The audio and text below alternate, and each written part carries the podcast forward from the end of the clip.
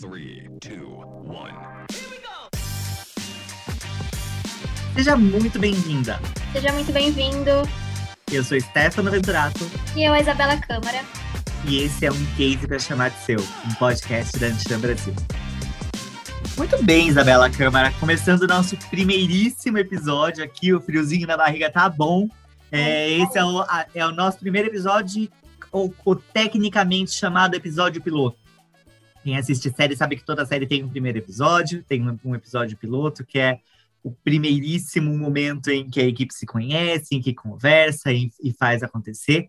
E esse é o nosso primeiríssimo episódio, então é um baita prazer estar com vocês aí e trazer esses cases para o dia a dia para vocês aprenderem bastante. E assim, acho que antes da gente começar com o case, que é o que você que está aí está esperando, a gente precisa falar um pouquinho da gente, né? Para vocês entenderem quem são essas duas vozes que vão falar com vocês toda semana, não é, Isabela? Exato. E bom, eu sou a Isabela, eu tenho 23 anos, eu sou jornalista do time de comunicação da Enxam Brasil aqui em São Paulo e agora também parte do núcleo desse podcast. Eu sou Stefano Venturato, tenho 29 anos, pertinho do Trintou aí, um millennial com alma de boomer. Sou apaixonado por ouvir contar histórias e faço parte do time de inovação da Lixa Brasil.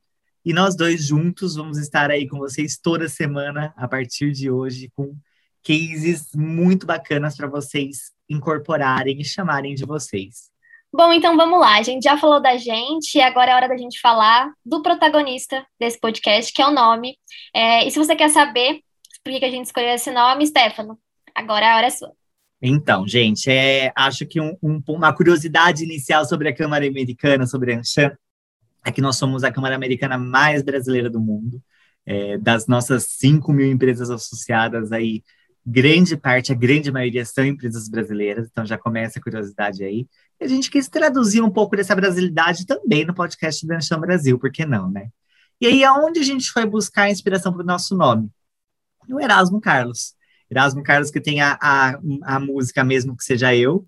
É, e a gente foi buscar a inspiração lá no refrão da música, que eu vou privar os ouvidos de vocês, eu não vou cantar aqui, mas eu acho que vocês podem procurar aí depois do podcast, a gente a- a- procurem aí o, o nome da, da música, entendam da onde saiu o case para chamar de seu.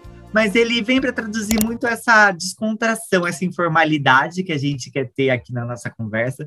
A gente está brincando aqui que é para ser uma conversa de amigos, uma conversa para você pegar um café, ouvir o podcast, é, tá ali trabalhando, fazendo alguma coisa quando você pode prestar atenção em alguma outra coisa ao mesmo tempo, para você ouvir de uma maneira natural e informal. Ah, e a gente também espera que tudo que vocês ouvirem aqui, vocês possam replicar, vocês possam se, é, é, pegar o case para vocês mesmo e levar para o dia a dia das empresas, da- das organizações que vocês trabalham. Então, é por isso que o case é para chamar de seu, de você que está ouvindo aí. E toda semana, sempre às terças-feiras e às quintas, com o episódio bônus desse episódio principal, a gente vai colocar vocês de frente com os melhores sucessos do mundo corporativo de um jeito que você nunca viu.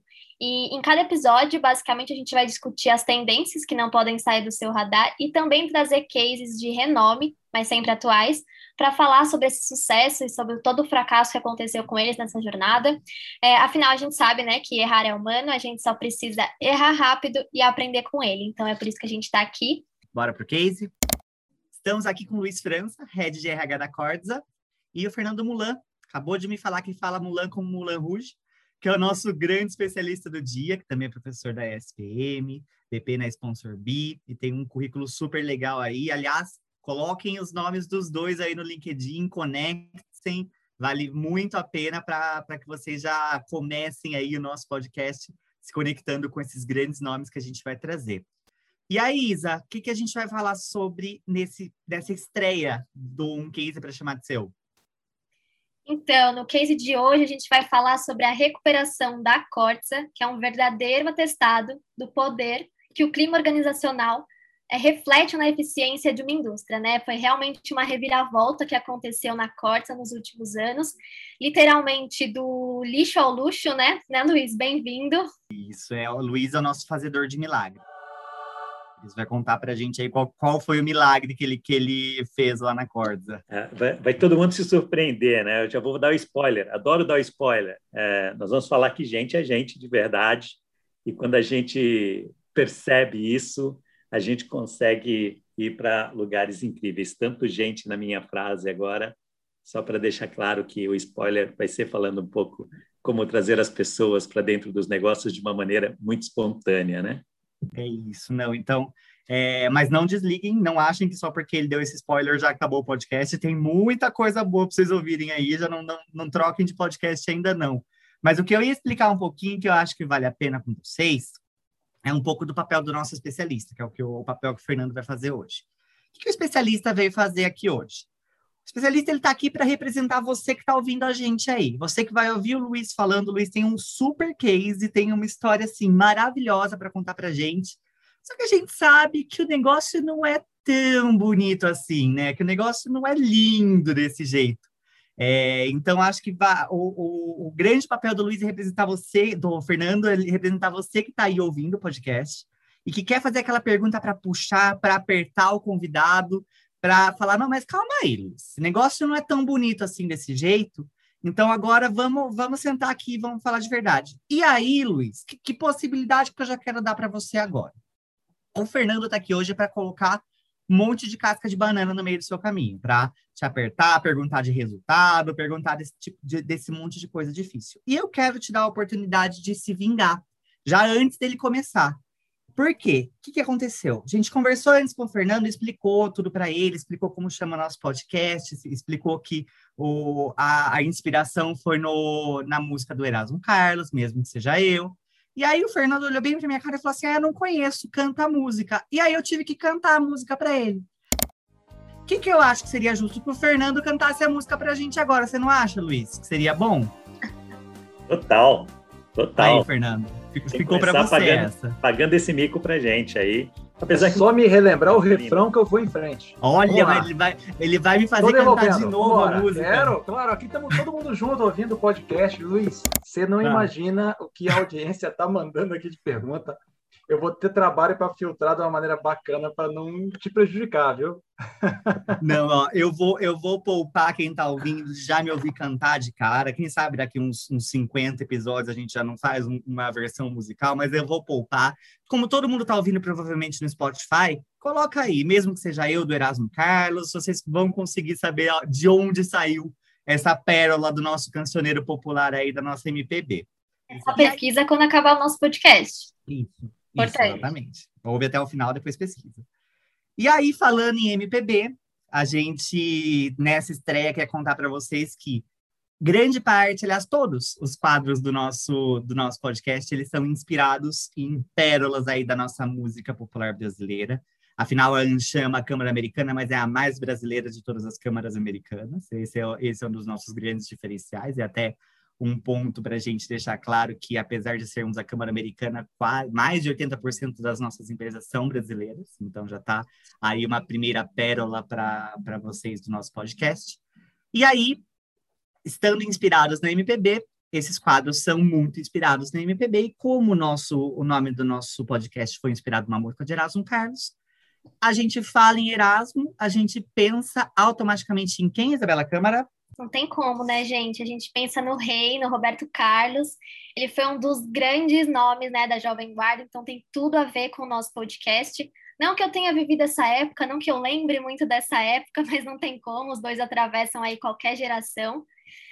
E Luiz, como diz, né, o rei, alguns detalhes nunca vão sumir.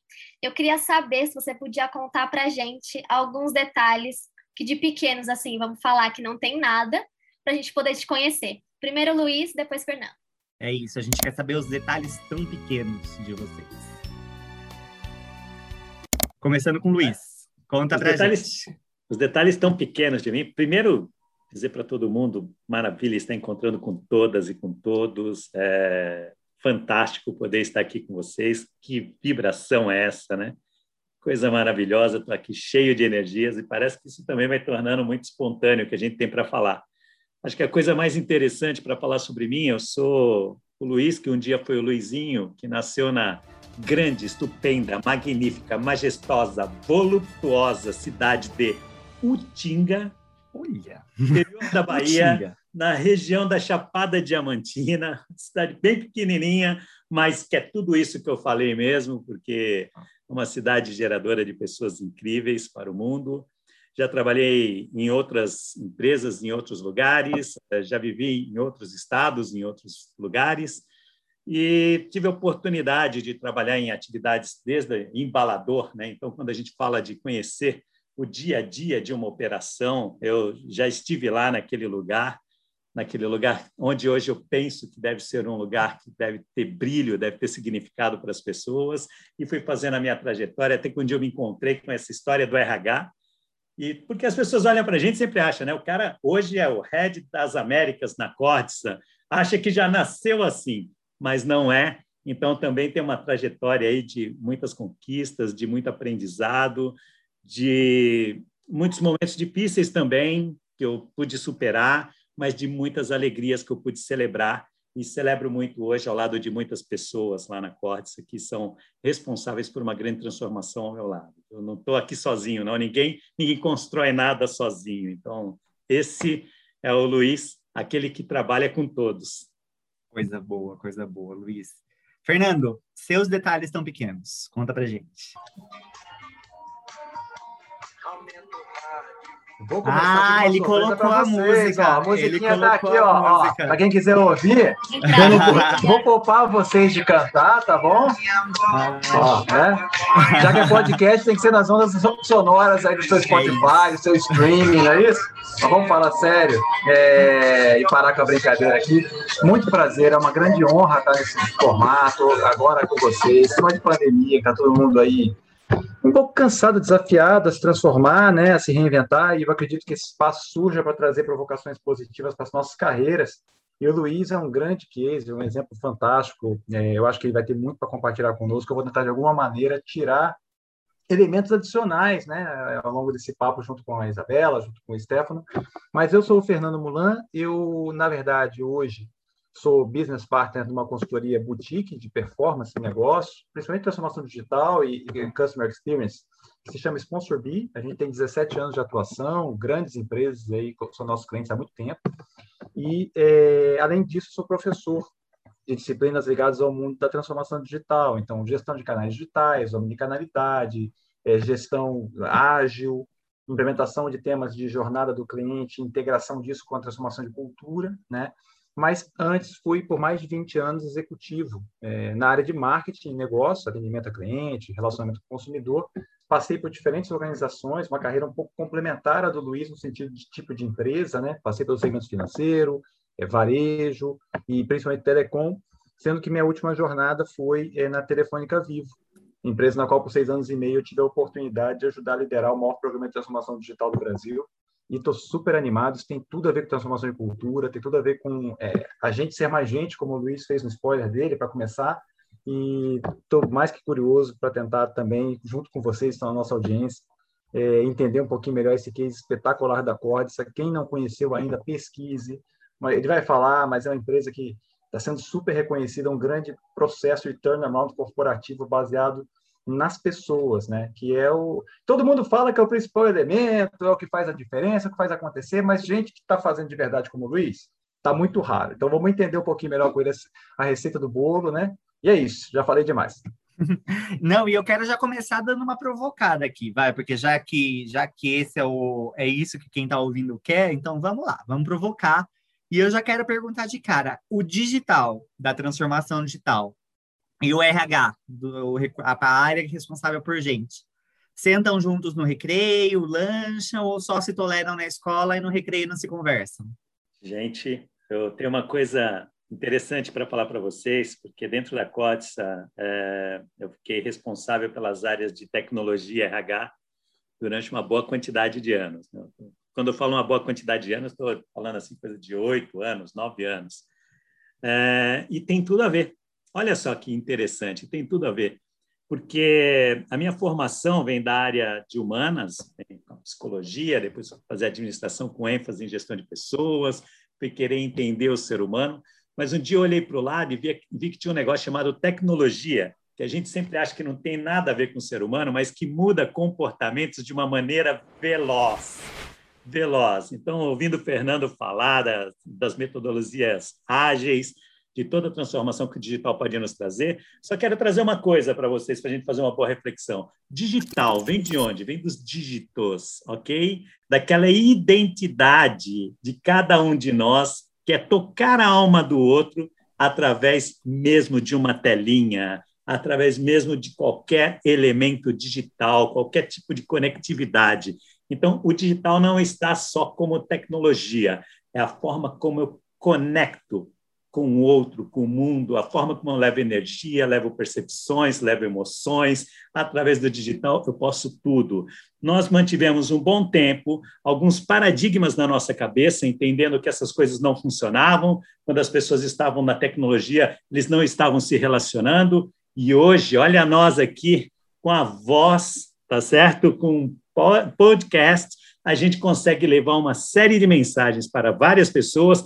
E imagine, a gente está conectando com eles, olha as reflexões, os pensamentos, tudo aquilo que você pode fazer com outro ser, mesmo estando à distância. As ondas vão chegando onde a gente quer e tudo parte desses dígitos, dessa identidade de cada um de nós. Então, não importa o meio, o que importa é a essência que a gente leva, tá certo?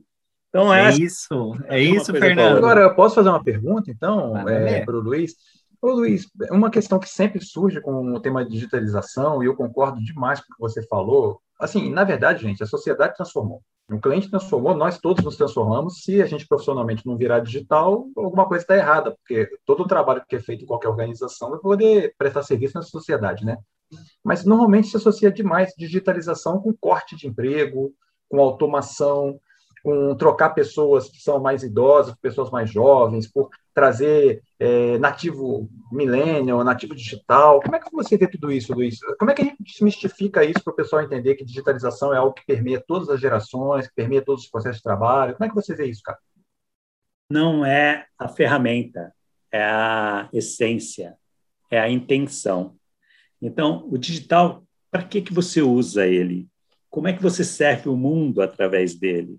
Porque hoje, é, vivendo momentos difíceis dentro da nossa sociedade, que nós tivemos que nos reinventar na nossa forma de nos relacionarmos uns com os outros, eu vejo, por exemplo, minha mãe que ouve esse podcast, que antes não ouviria, antes eu não tinha nem contato com ela. E quando eu falo da minha mãe, eu estou falando de uma pessoa de quase 80 anos de idade. Eu falo dos meus tios com mais de 80 anos de idade, eu tenho tios com mais de 90 anos de idade que podem me acompanhar nas redes digitais. Então, isso é um processo de inclusão.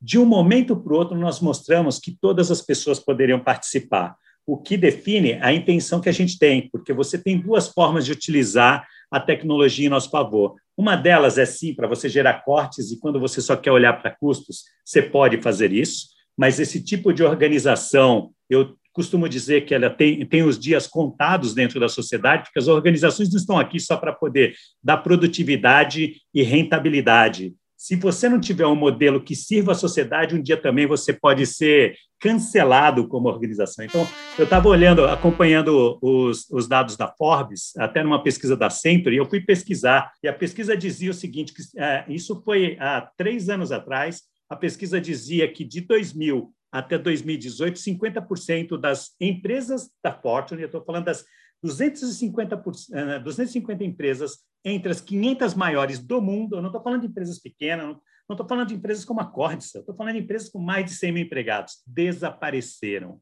E não foi por causa do advento da tecnologia, porque, inclusive, empresas de tecnologia desapareceram, como BlackBerry, AOL, entre outras. Eu posso trazer uma série de nomes aqui para vocês. Ou seja, a tecnologia em si, você precisa saber como é que você vai servir a humanidade, porque hoje a razão social, a razão de existir das empresas mudou. Então, nós estamos aqui para entregar empresas que realmente estejam conectadas com o ecossistema e que a sociedade queira sustentá-las dentro desse arcabouço do ecossistema. Né? Então, eu olho para esses elementos também. Então, adoro o digital quando o digital vem para tirar do humano aquilo que é desumano, para deixar que o humano seja humano de verdade. Né? Porque a gente tem muitas coisas que a gente vivia fazendo que eram trabalhos que, peraí, daqui a 100 anos, alguém ainda vai falar dos trabalhos que a gente ainda está servindo as pessoas hoje, vai falar que isso é desumano. Como é que a gente permitia isso? Como hoje a gente fala de trabalhos de 200 anos atrás, que inclusive tinham outros modelos de contrato de trabalho, tá certo? Eu não estou querendo aqui fazer nenhum, nenhum, nenhuma retrospectiva histórica da escravidão e tudo mais, mas inclusive os nossos modelos de hoje, todos os dias eu penso como jogar fora, porque ainda acredito que ainda não serve à sociedade, porque para seguir na marcha da evolução a gente precisa ser bem melhor. Então acho que o digital vai trazer isso para a gente, essa boa reflexão de tirar tudo aquilo que é desumano de nós para que possa ser feito de uma outra maneira e que a gente possa se ocupar de atividades muito humanas, dessa relação, desse contato com o cliente, desse processo criativo, desse processo da inovação, desse processo do afeto, que nenhum equipamento hoje ainda pode dar isso. A gente pode ser muito mais veloz em termos de transformação nesse aspecto e a sociedade pode ser melhor também. Com certeza, é isso. Já que você deu spoiler no começo da nossa conversa, já vou dar um spoiler aqui também. Esse é um tema que, numa das próximas edições do nosso podcast, vai rolar com certeza. Essa, toda essa questão de transformação digital, do humano ser mais humano, eu gosto muito dessa frase. É, e a gente até traz muito essa reflexão também, porque as mudanças estão acontecendo o tempo todo, não é de hoje, não é de ontem, não é de amanhã, acontecem desde sempre. Uh, mas esse case aí com certeza vai rolar nos nossos próximos episódios. Mas hoje, é hoje é dia de case da corda, é dia do, do case do turnaround, então vamos a, ao que interessa, ao que você que está aí ouvindo veio aqui para fazer, quer ouvir o case que você vai se apropriar, o case que você vai chamar de seu daqui para frente. Vamos falar do case da corda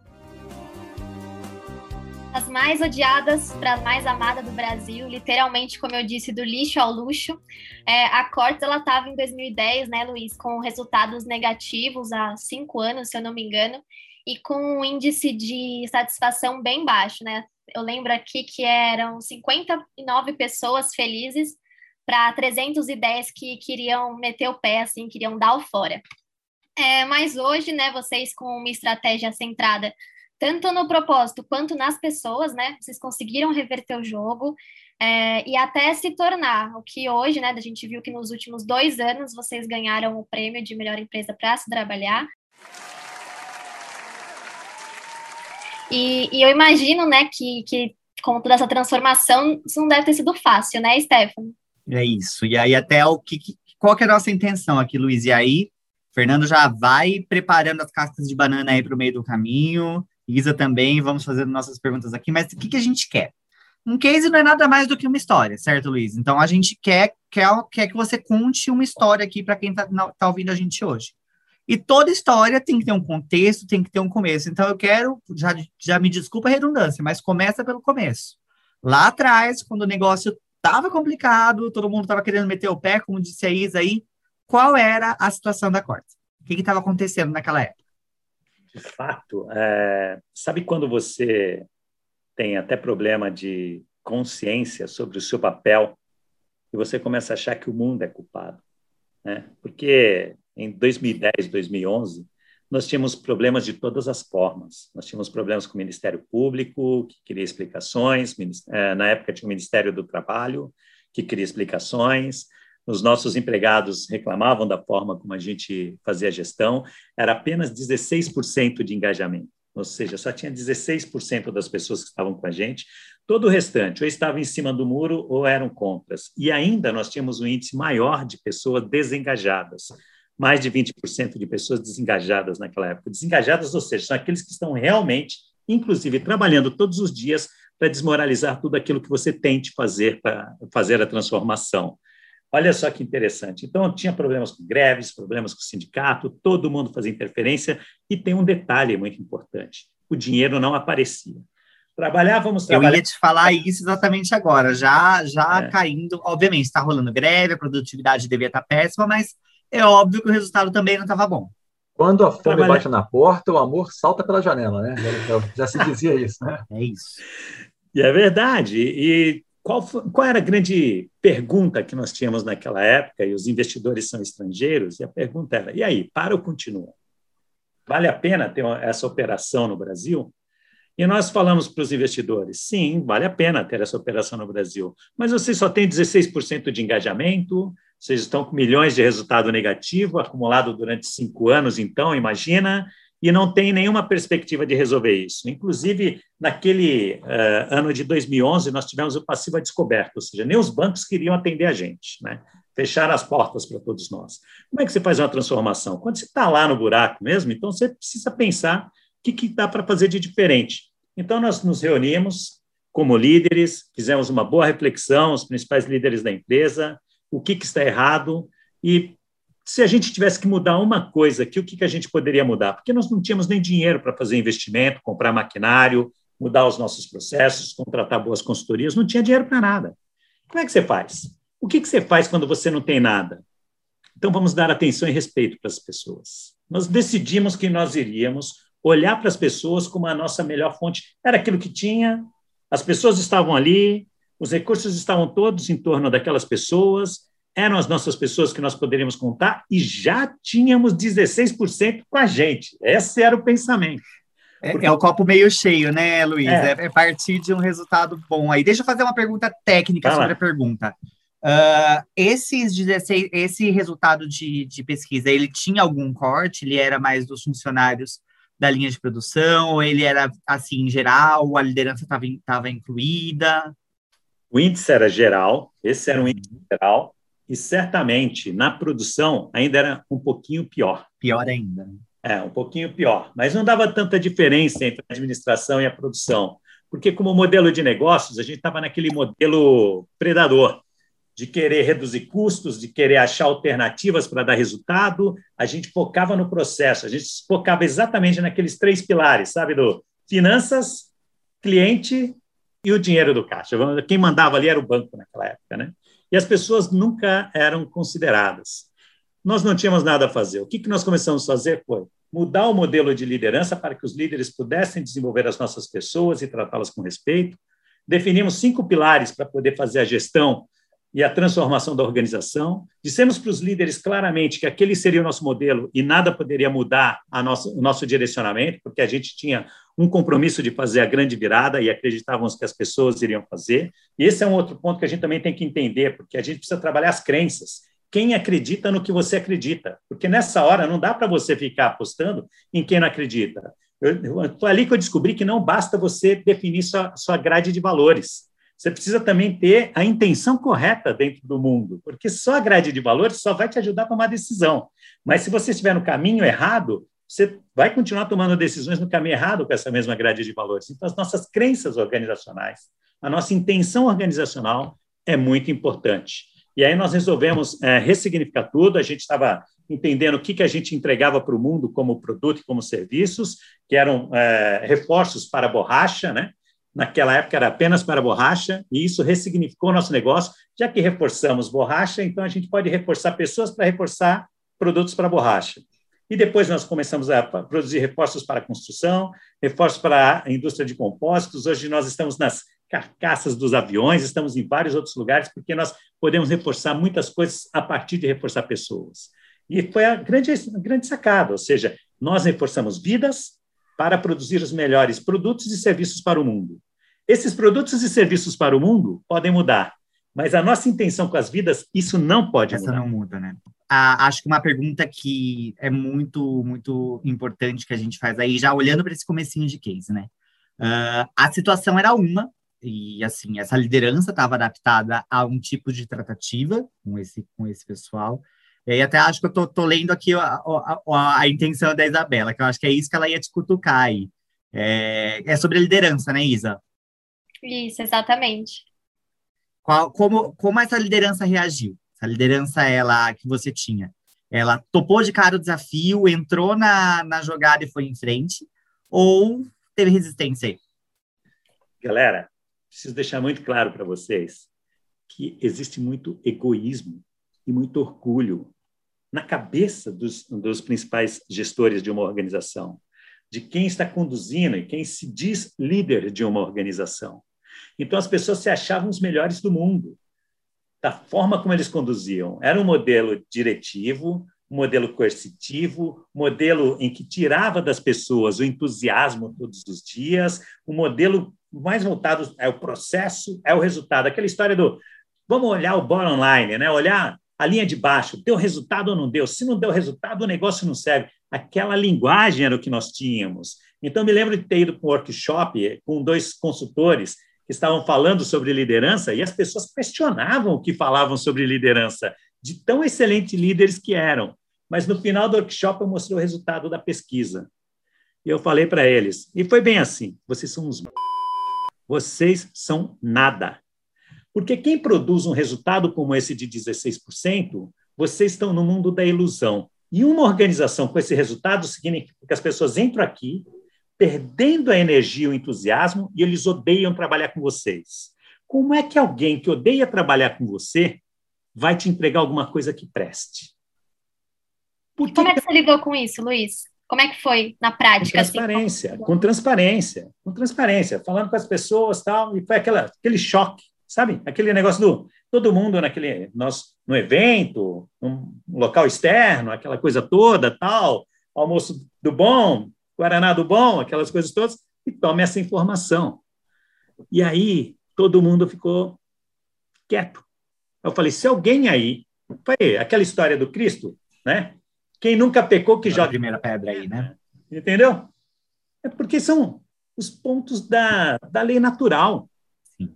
Cara, Luiz, aí eu queria fazer uma que você está produzindo assim, é, é, raro esse tipo de posicionamento corporativo. É, confesso que em alguns momentos da minha carreira tomei atitudes parecidas, nem sempre o resultado foi bom, né? Talvez a forma que tem sido conduzido, ou os protagonistas desse cenário que não estavam prontos para ouvir isso, né? E, e, você, cara, assim, que tipo de propósito ou de força motivadora interna te levou a tomar esse tipo de coragem? Porque eu imagino que quando você assumiu esse desafio, você deveria ter sido brifado de alguma coisa. Mas quando você encontrou a realidade, falou: meu Deus, não é isso, né? É pior. Sempre é. Todos nós que temos cadeira executiva, sempre que brifam, faz aquele processo seletivo maravilhoso, falam: ó, oh, você tem um desafio. O desafio, na verdade, é um problemão. Chegando esse lá, problemão, você vê o que está acontecendo de verdade. Esse problemão, né? você nunca tem o recurso que precisa, nunca tem o prazo que pede, e no fim se vira que já está aqui dentro, né? Então, como é que você fez para não. Assim, de onde você tirou essa, energia de protagonismo e, e como é que você fez para se autoalimentar desse espírito para chocar a todos de igual maneira, levar os outros a mudar, né? No primeiro momento seria mais fácil você falar assim, valeu gente, estou indo embora, não era aqui. Como é que conta um pouquinho essa questão pessoal de liderança, que eu acho que isso é muito importante para entender melhor o case. Né? Eu confesso para vocês que eu estive vários dias pensando, rapaz, onde eu fui me meter? Que coisa difícil. E as pessoas, quando eu, come... quando eu me lembro quando eu estava tendo a conversa com o número um da planta naquele momento, e eu falei para ele: Você viu o nosso resultado? Ele falou: E aí? Gente, o que, que a gente vai fazer com isso? E agora? A gente fala ou não fala? Eu disse: Nós vamos falar. Nós vamos contar para todo mundo quem somos. Porque uma das coisas que a gente precisa ter é transparência. Nós vamos ter coragem de falar sobre isso. Pode ser que a gente naufrague, mas as pessoas precisam saber o tamanho do problema. E as pessoas precisam de conversas com muita transparência mesmo. As pessoas precisam de um diálogo coerente.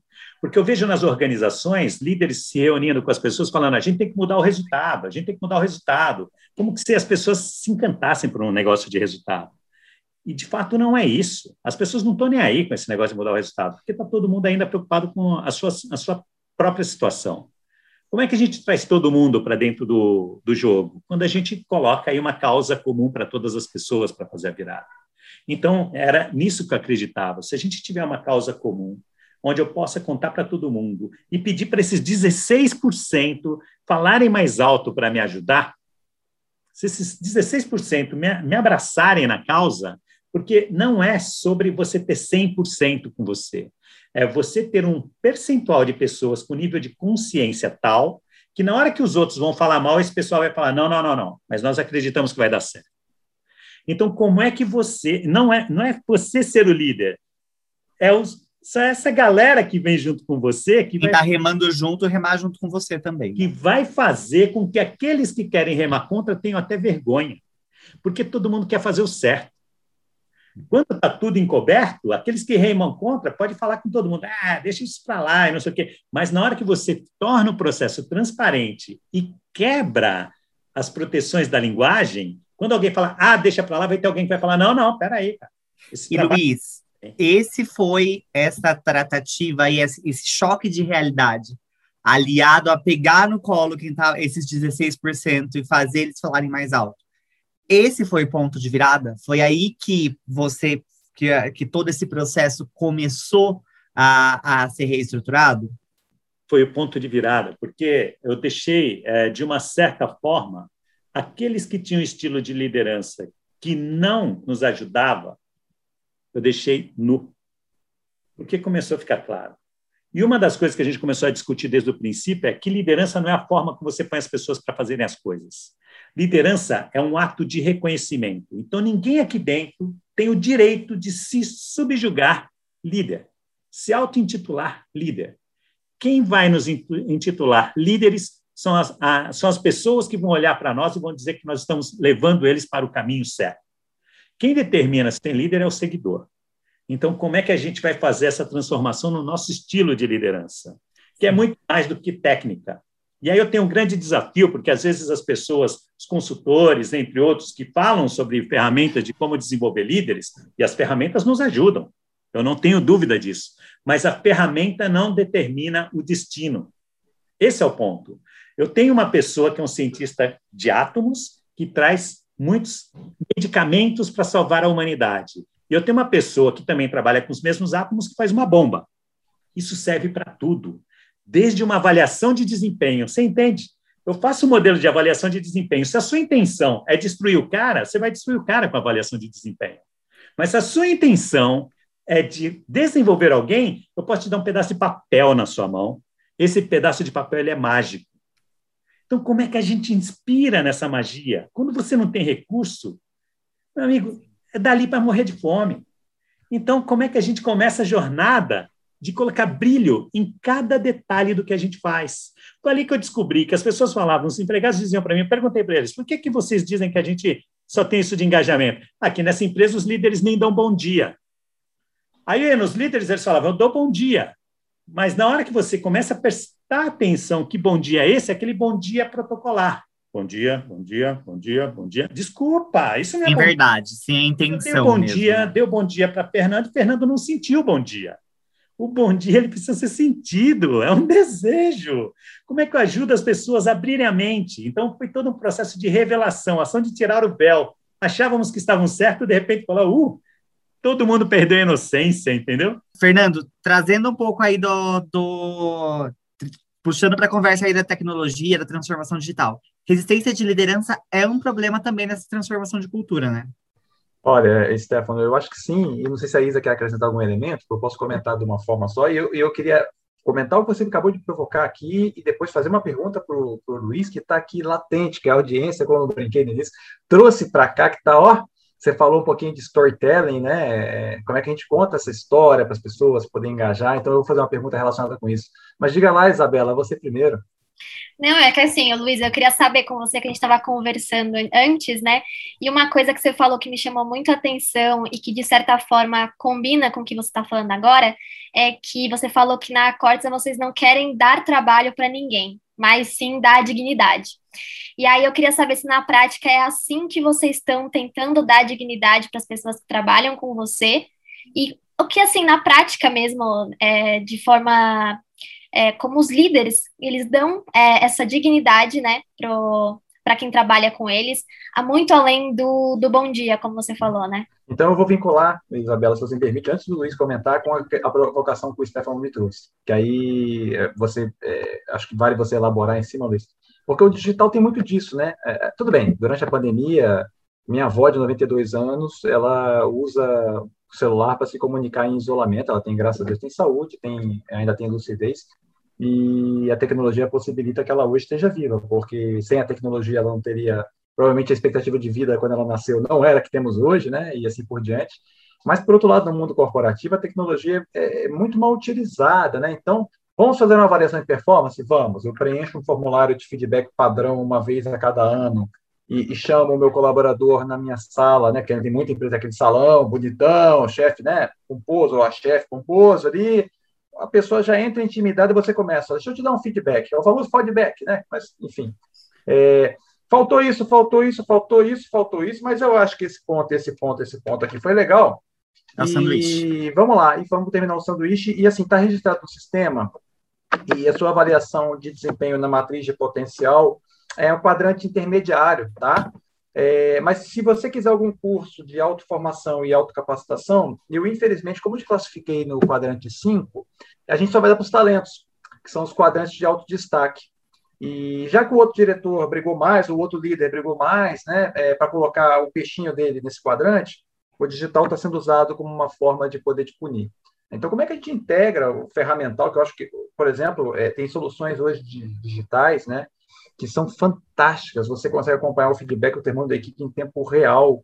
As pessoas podem perguntar para o líder e, e, ele tem que comentar, facilitar isso em tempo real, tá? Então, tem soluções na área de pessoas, acho que vocês, é, alguns aqui que estão nos ouvindo, conhecem bem, que ajudam demais a humanizar, né, a fazer isso que você comentou, tirar do humano que é desumano, né, através da tecnologia, mas, por outro lado, a tecnologia pode ser muito opressora, né, Luiz? Então, como é que a gente, nesse, entrando no século XXI, como é que vocês dão dignidade numa planta, ao mesmo tempo para o administrativo, ao mesmo tempo para o gestor e para a gestora, porque essas pessoas também podem se sentir oprimidas pela equipe, né? Porque na hora que a equipe está muito empoderada para comentar, e quem lidera faz o quê?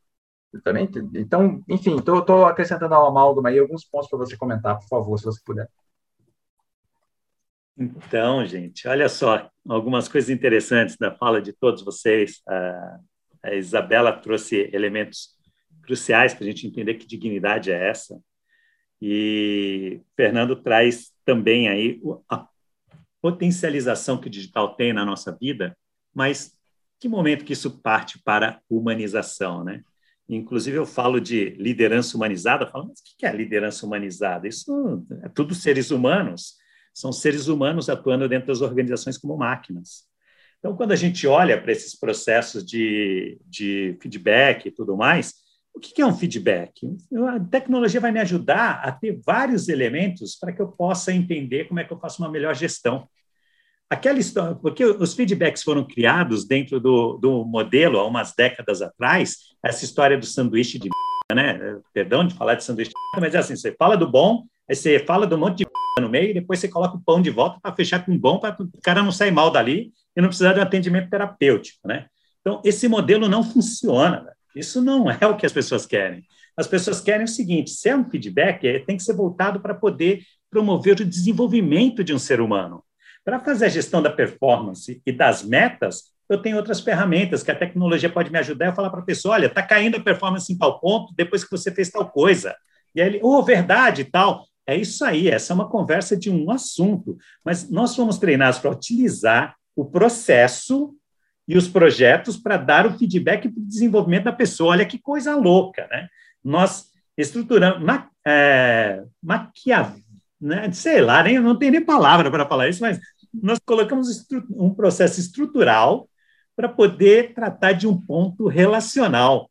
Quando o relacional é o seguinte, eu estou aqui, o Fernando fez aqui uma pergunta ótima para mim. Fernando, show sua pergunta, meu irmão, adorei. Pô, Isabela, você trouxe um ponto incrível, é do agora. Não pode ser do depois. Essa espera para elogiar, né, é. Luiz? É. Mas, Luiz, elogiar. os recursos são limitados. Como é que você faz? Então, eu faço. É o que a gente mais ouve, né? Assim, é uma grande desculpa para desumanizar, mas o recurso é finito. Para quem a gente dá o recurso? Como é que você vê isso? Quando você trata de relações humanas, você não precisa de recurso nenhum. Sou eu e vocês. Todos os dias. Sou eu e vocês. Então, ser gentil, ser caridoso no argumento, porque a caridade é isso, né? Caridade não é você sair fazendo programas de beneficência apenas, entregando cesta básica aqui para quem precisa. Isso também é bom. Isso nós precisamos fazer porque tem pessoas que precisam, mas tudo que parte de nós leva a nossa energia. Olha que coisa interessante, que despertar que a gente tem que fazer com os nossos líderes. Quando eu me relaciono com a minha equipe, eu estou levando fluido vital para eles. Eu posso expandir o entusiasmo deles ou eu posso destruir o entusiasmo deles a partir da maneira como eu me relaciono com eles. Uhum. Então, era justamente disso que eu ia comentar, como a gente você falou até de gentileza, de caridade, é, a gente fez uma pesquisa para entender quais eram os principais é, desafios e ações das lideranças no futuro, e a gente viu que a imensa maioria dos executivos, assim, eles têm uma preocupação muito alta, de alta média, com a saúde mental e com a depressão dos colaboradores. E aí, nessa mesma pesquisa, contrapondo um pouco, a gente viu que só 17% desses gestores disseram que os líderes estão totalmente aptos para lidar com esses problemas. Enquanto isso, na outra ponta, é, 62% estavam parcialmente aptos e 20% não estavam aptos, o que é um número alto, né? Principalmente considerando é, o período que a gente está agora. E a minha pergunta é assim: na corte, você imagina pelos resultados que a liderança está apta agora, mas o que ela realmente tem, que é a quem está ouvindo a gente pode correr atrás de ter, né? Pode fazer ações práticas mesmo é, que vocês estão apostando para estreitar esse laço, estreitar esse elo mesmo na pandemia? Eu não quero jogar fora nada do que foi bom para a nossa história no modelo de gestão. Mas nós, até hoje, ainda aplicamos métodos de formação e capacitação de como lidar com o ser humano que nós aprendemos há 30, 40, 50 anos atrás quando a gente tem uma humanidade em perfeito processo de evolução na velocidade da luz.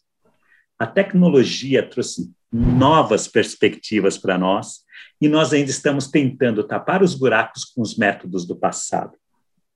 Então, sim, eu também penso nas ferramentas que podem me ajudar a potencializar por exemplo, é, preparar os meus líderes para lidarem com os pontos fortes. É uma das coisas que a gente faz lá.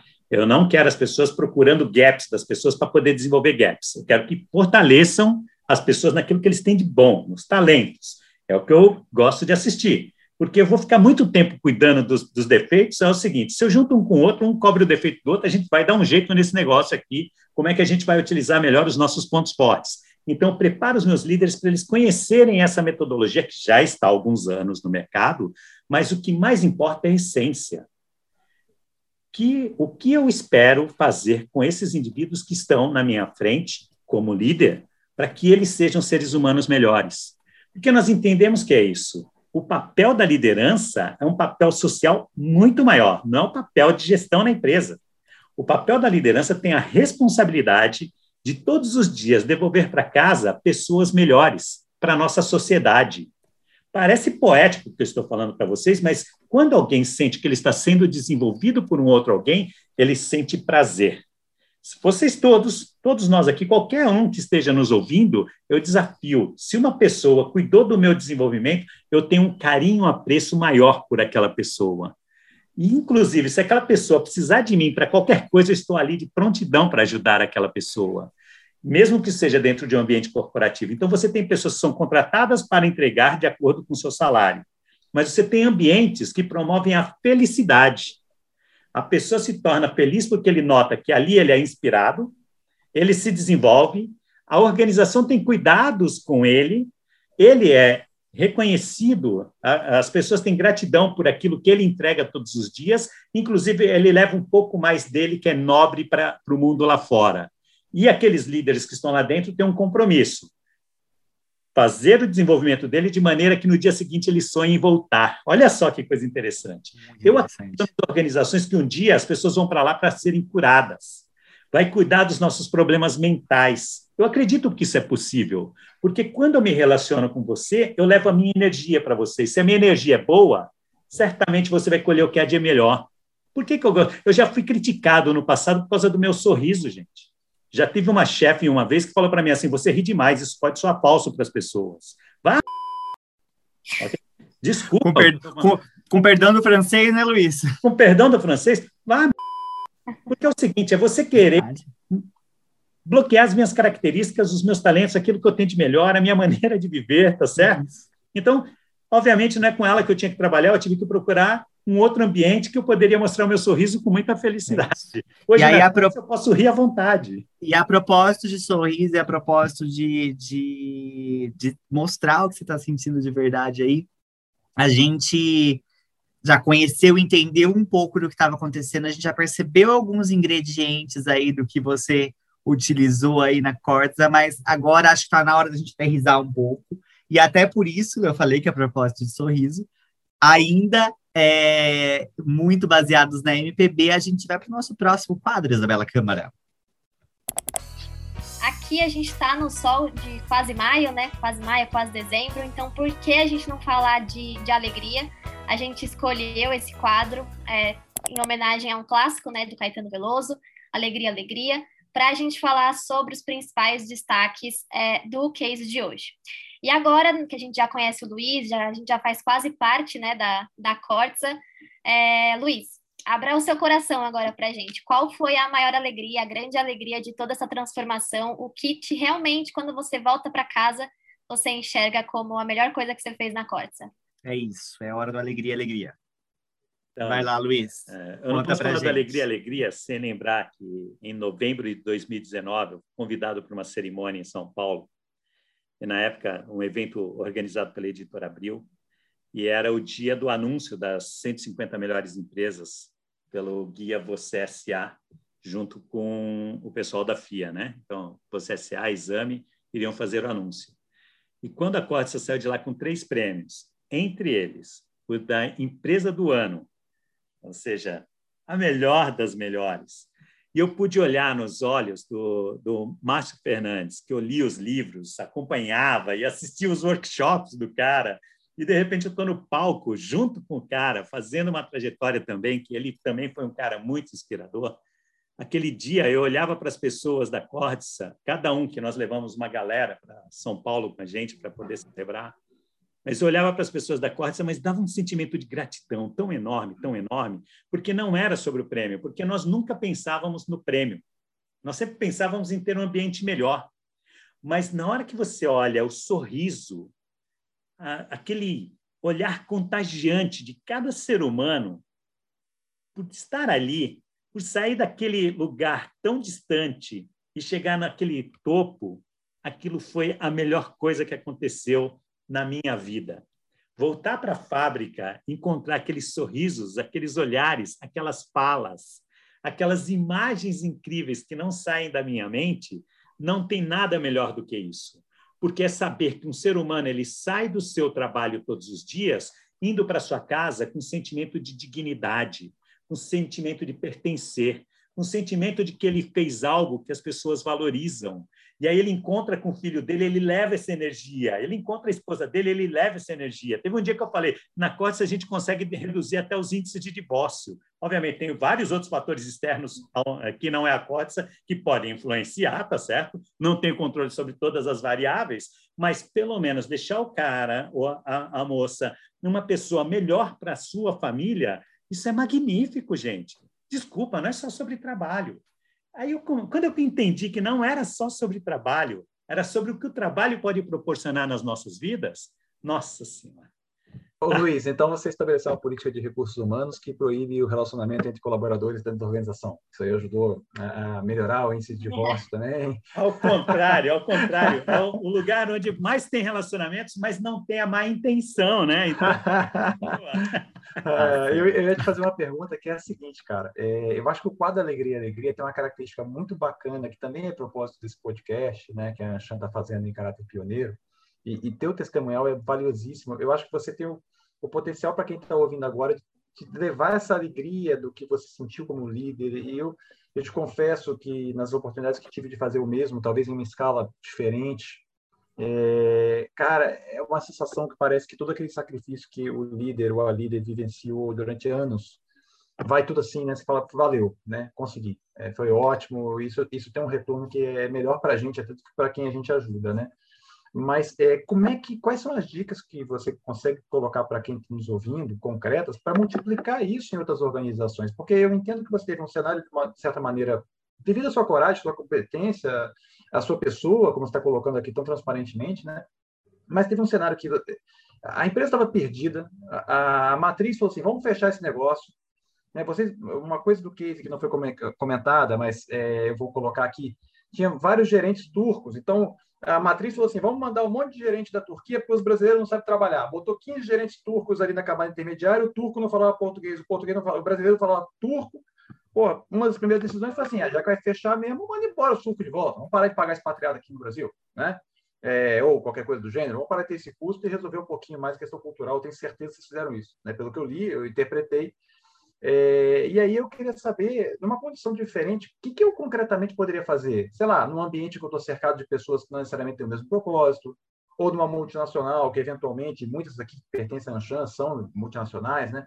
É, não somente americanas, mas é uma multinacional que tem um quadro de stakeholders super complexo de gerenciar e que o alcance da nossa liderança tem algumas limitações, né? Tipo de dica você daria para que essa alegria possa se perpetuar e se multiplicar e fazer com que o mundo corporativo tenha uma essência melhor, de fato, como eu acho que vai acontecer? Eu acho que a, era da informação está trazendo isso para o mundo do trabalho, porque, de outra forma, as pessoas todas vão trabalhar independentes, né? Vão prestar serviço para as organizações e quem sobrar vai ser massacrado cada vez mais para entregar com menos recursos. Como é que você vê isso, cara? É, eu sugiro às pessoas, né, principalmente os líderes, a fazerem algumas reflexões. A primeira delas é a intenção do seu negócio. Quando a Códice nasceu, nós nascemos para gerar empregos e dar lucro. Hoje, a sociedade pede algo mais. A razão social, nossa razão de existir, modificou bastante. Então, qual a nossa intenção? Então, saber para que nós existimos enquanto empresa, isso é fortalecedor. Então, eu convido os principais gestores das organizações a fazer essa pergunta: para que nós existimos e como inspiramos as pessoas dentro da nossa organização? Esse é o primeiro fator, que é o ponto da intenção. O segundo, eu chamaria de influência, né? O que é influência? Como é que a gente impacta a nossa sociedade? Qual a nossa proposta de valor, entendeu? Como é que nós influenciamos as vidas das pessoas que se conectam com a gente? Que, que acontece com esses seres humanos depois desse contato conosco? Porque a gente fica pensando em projetos sociais, uma série de coisas, e às vezes você não cuida de dentro de casa. É a mesma coisa que eu sair fazendo palestras magníficas ao redor do mundo, e aqueles que respiram o ar que eu respiro dentro do meu lar não são bem tratados. A gente precisa fazer essa ressignificação como pessoas, certo? Porque isso é muito importante. O terceiro é saber da identidade. O que, que a gente representa aí para esse pessoal todo? No que, que nós cremos, o que, que nós pensamos, o que, que nós sentimos, quais são as nossas necessidades, porque você começa a acertar o campo vibracional. É como a sintonia, nós estamos falando de podcast, se alguém está ouvindo a gente, é porque ele está sintonizado com a gente. Vocês concordam comigo? Então, uma organização também tem que atrair aqueles que se sintonizam com, com ele. Nós falamos aqui de várias canções.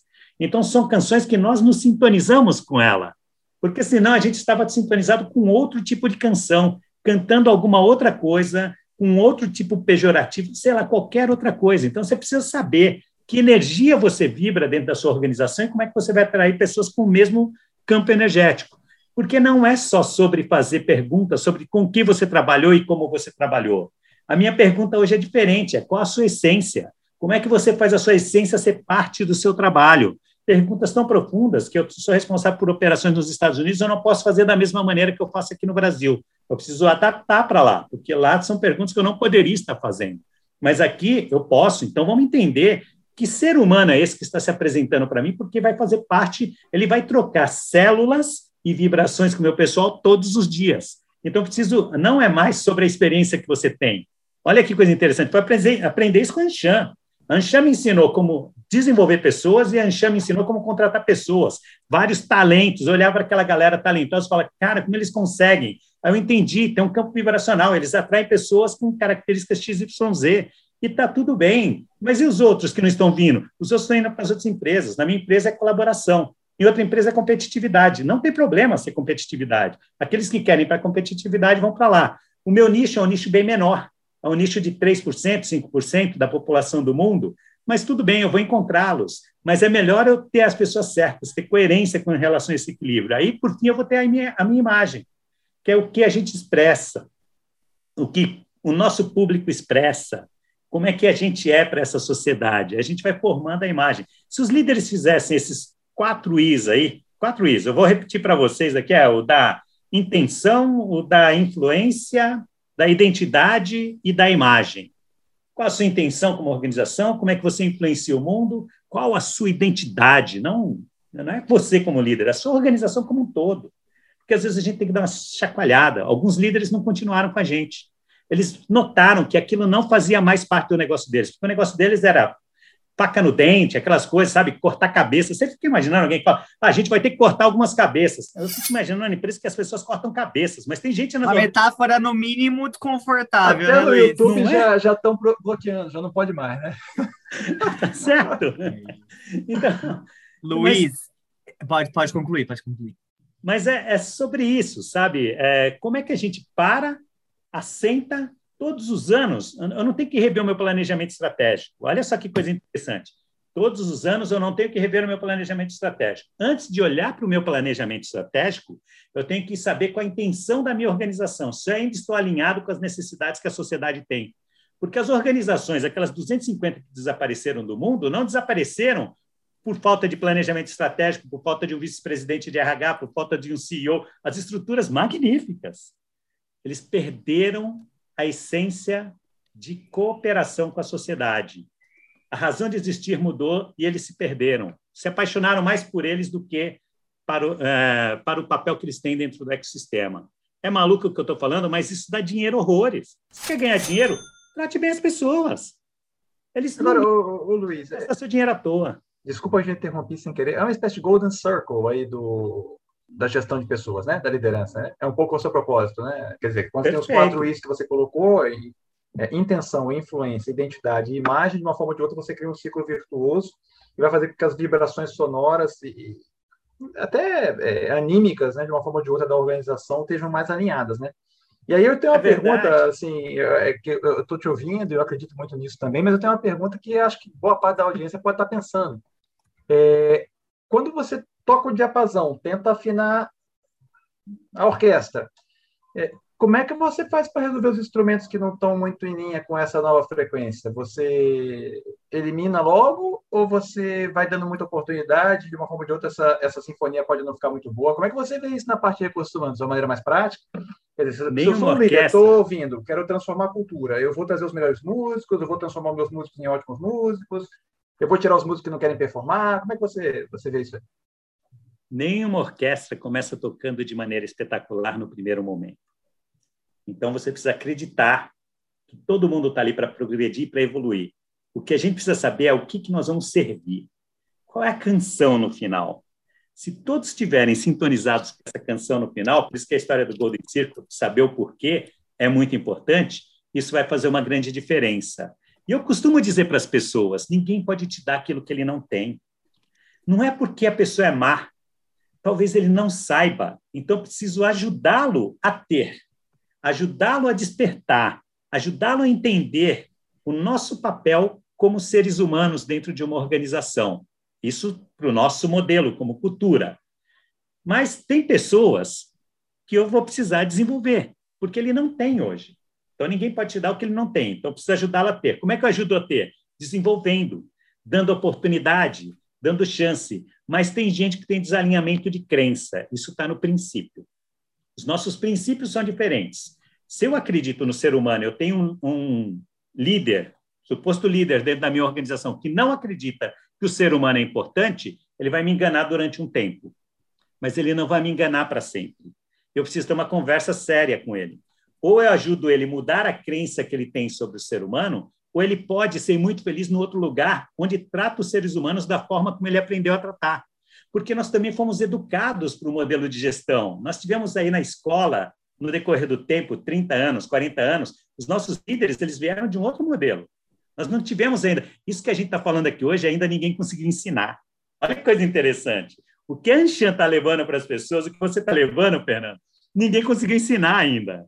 Porque nós ainda estamos vivendo no processo, ainda está no meio do caminho. Um dia isso vai ser uma teoria, alguma coisa assim, aí vai ficar fácil mas hoje não está fácil. Hoje é um louco falando, um monte de gente falando, mas será? A única coisa que eu garanto para pessoa é que dá lucro. E dá lucro. E dá resultado. Quando eu comecei Sim. minha carreira, o diretor de recursos humanos da empresa que eu comecei me deu um livro, eu era estagiário, ele deu um livro que chamava assim, Encontre o cavalo certo para montar. E ele falou assim, você tem que ler esse livro, porque a sua carreira vai ser baseada nisso. Isso faz 25 anos, né? É, e o livro tinha umas teorias muito legais, que tem a ver com esse papo, e eu juro que eu não interrompo mais o nosso podcast, mas olha só o nível da, da, evolução da gestão de pessoas, e assim, ainda tem gente que está na cidade, né? É, o que, que era o cavalo certo para montar? Você tinha o cavalo do chefe, que era uma, uma chance de um para dois de você conseguir ter uma boa carreira. Então, cola no chefe, puxa o saco do chefe, vai, vai com tudo que vai dar certo. Aí você tinha é, é vários outros cavalinhos, aí você tinha o cavalo do trabalho duro e comprometido e com propósito. Um em mil. Era essa a visão de recursos humanos há poucos anos atrás. Sensacional. E é verdade, e é verdade. E não tem problema. Naquela época era aquilo que nós tínhamos. No tempo da escravidão era aquilo, era aquele modelo que eles tinham. No tempo do Império, eram outros modelos. No tempo disso, eram outros modelos. E muda todo dia mesmo, né, Luiz? A humanidade vai evoluindo. O que a gente, como empresa, precisa fazer é reconhecer esse movimento e assumir a dianteira. Porque se a gente tiver boas organizações para entregar para o mundo, essas organizações vão ter longevidade. Isso... E quem está ouvindo o quem para chamar de seu está na frente já nessa, nessa, corrida, hein? É bom, é bom já é? o pessoal já ficar esperto. Então, aí, aí agora, nosso próximo quadro é o quadro. Eu vou até deixar o Fernando sozinho nesse quadro, porque aí ele vai jogar todas as, as cascas de banana possíveis aí pro Luiz.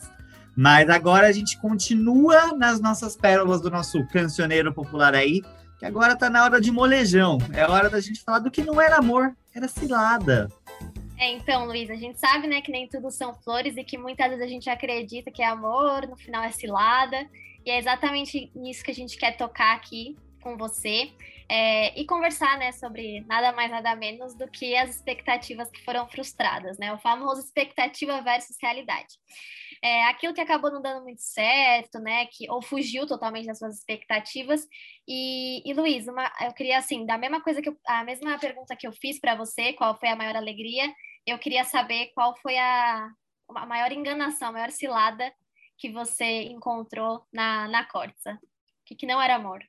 Então, é, logo no princípio, é, eu tive que vencer muitos desafios com líderes e com pessoas, porque a energia para o boicote da sua transformação também é muito grande.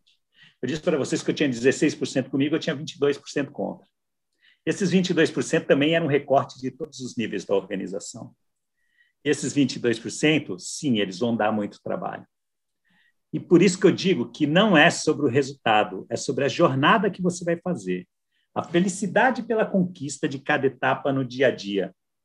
Porque se você não tiver um algo maior na sua mente, aí eu trago aí um pouquinho do Viktor Frankl, que trouxe o conceito que também não é, não é dele, mas ele ele trouxe isso no, no, no livro dele, que é quem tem uh, um porquê enfrenta qualquer como. A grande verdade é onde é o, o ponto que nós queremos chegar e como que eu me mantenho voltado para os meus sonhos. Por isso que naquele momento a grande lição foi: eu não preciso só de líderes, eu preciso de pessoas que sonhem e ajudem os outros sonharem. Olhar para o futuro é uma característica que, para mim, não pode faltar nos nossos líderes, porque você precisa ajudar numa passagem para algum lugar. Os profetas, os Martin Luther Kings, os Gandhis, todas essas pessoas enxergavam um mundo que ainda não estava presente. Então, na liderança, uma essência dos grandes líderes, na essência dos grandes líderes, você precisa encontrar esse caminho. E você precisa ter uma certa força, uma certa indignação dentro de você que pode te manter ali com a energia acesa o tempo inteiro, que vai servir para cuidar da sua resiliência. Porque eu tive, sim, muitas pedras no meio do caminho, muitas tentativas de boicote, e no começo você fala da diversidade, aí você começa a colocar as mulheres nas posições de, de comando, aí primeira falha que uma mulher tem, já aparece algum louco falando, tá vendo que eu disse para vocês que isso daí é só fachada, não vai a lugar nenhum? Tá vendo isso? Tá vendo aquilo? E aí você fala, não, eu não vou desistir, eu não posso desistir, porque se fosse um homem também teria errado, não aqui ou talvez ali. Então, como é que a gente vai fazendo a transformação, reconhecendo a diversidade, reconhecendo as mudanças que você quer fazer na organização, e você não pode desistir. É, sabe aquela coisa de você dedicar a vida? Porque no meio do caminho vai ter um monte de flechadas, sim. Tem gente que fala para mim, é, mas meu líder, coisa e tal. Então, você sabe o que eu aprendi? Que não é sobre o meu líder, não é sobre a minha matriz, não é sobre a organização como um todo, é sobre o meu espaço. O que eu estou fazendo no meu espaço? Quando eu comecei a ter sucesso foi quando eu entendi que não era sobre esse externo que não estava no meu controle, porque ele sim iria me atrapalhar. Agora, se o meu espaço fosse tão fortalecido, até esse externo iria abrir as portas para mim. E foi o que aconteceu depois com algum tempo, tá certo? Porque todo mundo espera que o chefe facilite, que o cliente facilite, que o fornecedor facilite, que o acionista facilite. Não vão facilitar a mudança. Não vão. É sobre o que você pode fazer, onde está o seu alcance, o seu ponto de controle. Ô Luiz, o meu calendário diário hoje tem uma frase aqui, é, motivacional, né? Tem muito a ver com isso, que é você é sempre o protagonista da sua vida. Mas já que nós estamos falando né, de cilada, enfim, não era amor, era cilada, qual que é o teu conselho para o caso do colega que de repente não tem uma função de liderança ainda, ou acha que a liderança é só ganhar mais salário e, e trabalhar menos, né? O pessoal se ilude demais. Eu já fiz várias vezes essa pegadinha do malandro com uma rapaziada que vinha conversar comigo e falou assim: Ah, eu quero ser gerente, beleza. O que, que você acha que é ser um gerente? É. Primeira coisa, você não ganha hora extra, não tem banco de horas, né? Primeira coisa. Segunda, você tem que estar disponível 24 por 7 mesmo, porque vai ter alguém que vai estar igual o passarinho do ninho com a mãe quando chega com a minhoca. É, comida, comida, comida. Quando você é gerente você, ou diretor, você tem que orientar. E a pessoa que está embaixo muitas vezes espera que você oriente, né? E aí eu sou uma pessoa que está nessa condição, ainda progredindo na carreira, estou aqui ouvindo o podcast da Anshan, que é uma excelente fonte de conhecimento, como você colocou. Quero ser o protagonista da minha vida e a casa caiu, era cilada. Me prometeram uma maravilha no emprego novo que eu entrei e eu descobri a primeira semana que não era bem isso. E aí? Qual, qual é a tua recomendação concreta? Então, tem um, um filósofo baiano chamado Ságia, já faleceu, e Ságia dizia o seguinte: má sorte, boa sorte, só o tempo dirá. Porque é o seguinte, a sua derrota de hoje é só sua derrota de hoje porque seu olhar é muito curto. Mas se você reconhecer como um grande aprendizado, bater na poeira e seguir em frente, você vai notar que aquilo te preparou para alguma coisa lá na frente. Todos nós tivemos histórias incríveis que nós passamos por perrengues nas nossas jornadas profissionais. Quando a gente olha para trás hoje, a gente tem gratidão a tudo isso, porque se eu não tivesse passado pelas dificuldades que eu passei, alguém falando que eu não poderia dar um sorriso, líderes que tiveram ah, posturas que naquela época ainda não, não eram chamadas de assédio, entre outras coisas, eu não seria quem eu sou hoje. Então, eu tenho gratidão pela minha história, então, a gente precisa ter gratidão por todo o nosso passado. E o que está ocorrendo hoje, um dia será passado. Tudo passa. Então, a pergunta que eu faço quando as coisas estão bem difíceis é: cara, o que, que eu tenho para aprender hoje que eu ainda não entendi? Porque a vida é uma sequência de provas todos os dias. É diferente da escola, que na escola você tem os períodos de provas. Mas na vida, todos os dias abrem provas de humildade, provas de talento, provas de, de seja lá o que você quiser imaginar. Todos os dias você é testado. E se você não passar na prova, você repete. É igual o processo escolar. Você tem que voltar e fazer de novo.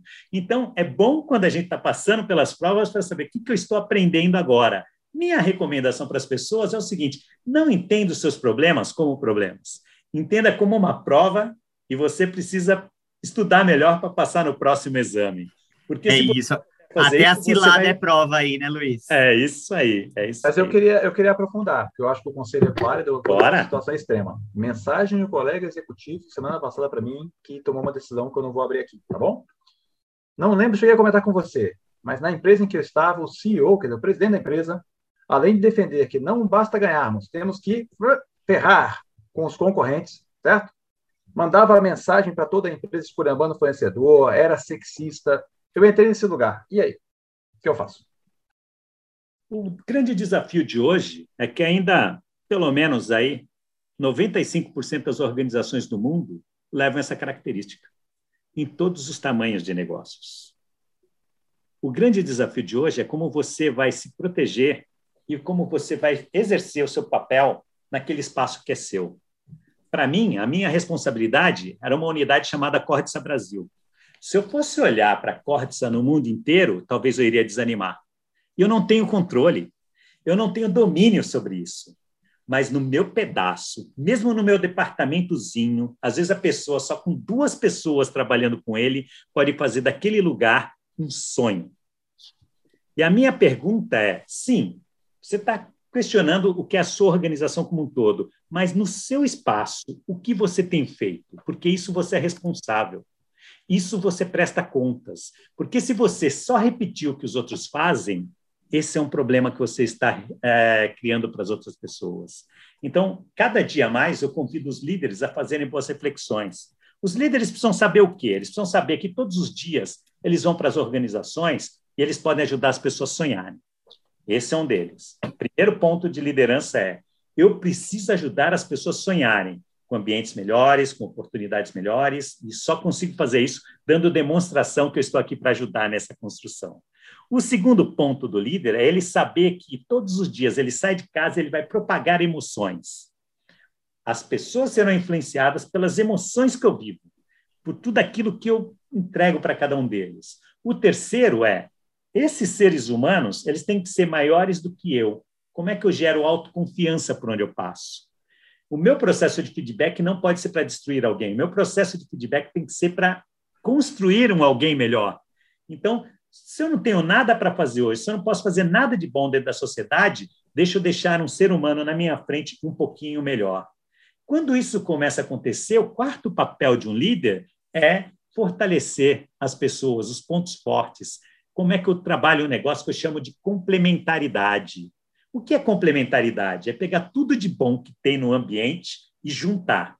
Se eu tiver a magia de fazer essa receita, imagina a culinária não tem como dar errado quando eu junto os, os elementos corretos para fazer o produto melhor ali, daquela boa relação, daquela química entre os seres humanos. E aí eu tenho que ter consciência que todos os dias eu posso desenvolver pessoas. Meu CEO pode ser um. Desculpa a palavra bom francês. Meus pares podem ser uns. Mas a minha organização, eu vou fazer de tudo. A minha organização pode desistir de mim mas eu não posso desistir das, das, minhas pessoas. Porque se eu desistir hoje, amanhã eu vou para outra empresa com o mesmo 95% que tem. E o meu papel é influenciar como um processo de evangelização para que as organizações sejam ambientes melhores para o ser humano. Um dia nós escravizamos, um dia nós matamos pessoas. Nós fomos uma sociedade que os crimes em Salvador a gente enforcava, tem a Rua da Forca em Salvador, para você ter uma ideia. Da mesma maneira, a gente fazia levávamos mulheres à fogueira, já fizemos uma série de barbaridades na humanidade. Um dia, a gente nem pena perpétua vamos ter mais. Pelo nosso processo de evolução, dá para pensar nisso? Se a gente olhar para trás e ver tudo aquilo que a gente já abandonou, a gente consegue olhar para frente e pensar tudo aquilo que a gente ainda poder, poderá abandonar. E no modelo de gestão de negócios, isso também faz parte. As empresas estão aí para poder fortalecer a sociedade. Eu acredito nisso. As empresas e instituições vão falar assim, porque senão o povo da educação vai um monte de, de não curtir para o nosso. É, tá todo mundo setor, né? É isso, é isso. Sensacional, gente. Gente, quero muito agradecer pelo, pelas dicas de vocês. Acho que a gente começou em altíssimo nível. Vai ser difícil manter esse alto nível aí nos próximos episódios. Quando a gente já começa em, em alto nível, o desafio é a gente conseguir manter, né, Isa? Acho que esse é o, o nosso grande desafio. E eu espero que a turma que ouviu por aqui consiga se apropriar aí do caso do case do Luiz, consiga pegar nessas dicas do Fernando, é, com toda a experiência que ele tem também nessas viradas culturais que são tão importantes mesmo. E assim, agradecer muito por vocês estarem com a gente.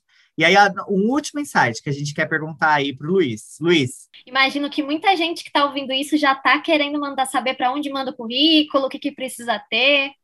Então, gente, de fato, é, o currículo ele serve como ponte de contato.